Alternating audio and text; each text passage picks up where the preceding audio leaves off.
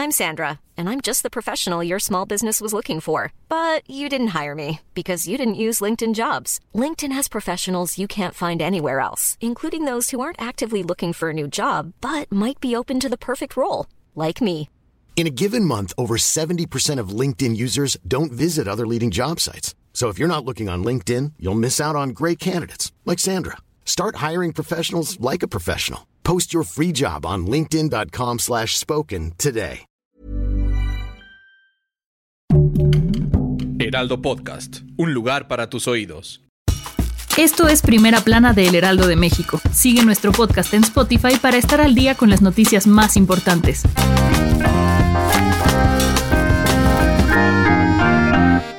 Según datos del INE, en la jornada electoral del 6 de junio, los votos nulos superaron los conseguidos por los partidos Fuerza por México, redes sociales progresistas y el Partido Encuentro Solidario, quienes no pudieron alcanzar el porcentaje necesario para mantener su registro. De acuerdo a las leyes electorales, los partidos políticos necesitan obtener al menos el 3% de las votaciones nacionales para no perder su registro. Según los cómputos finales del INE, se registraron más de 1.600.000 votos nulos, lo cual representa el 3.4% de la votación, mientras que el Partido Encuentro Solidario, Fuerza por México y redes sociales progresistas se quedaron con 2.8, 2.5 y 1.8% respectivamente. En los próximos días, estos tres partidos políticos podrían perder su registro ante el INE, pero esperarán a que se realicen los trámites correspondientes para hacerlo oficial con información de Misael Zavala. Tras la revisión física de la línea 12 del metro de la CDMX, el Colegio de Ingenieros Civiles de México recomendó no reiniciar la operación de ninguno de los tramos hasta que se haga una revisión detallada de la obra. De acuerdo con el Comité Técnico de Seguridad Estructural del colegio, el peritaje reveló que en el 32% del tramo analizado se encontraron muchas irregularidades y daños causados por sismos, que necesitan ser analizados con más detalle. El comité recomendó iniciar un proyecto de rehabilitación en la línea 12 del metro para asegurar que se solucionen todas las fallas identificadas, pero que no se debe acelerar su reapertura. Con información de Carlos Navarro.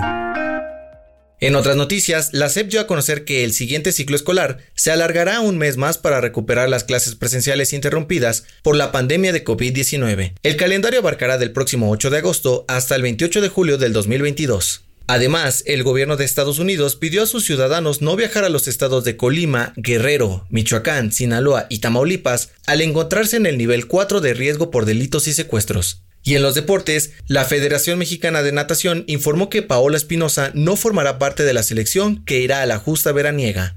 El dato que cambiará tu día.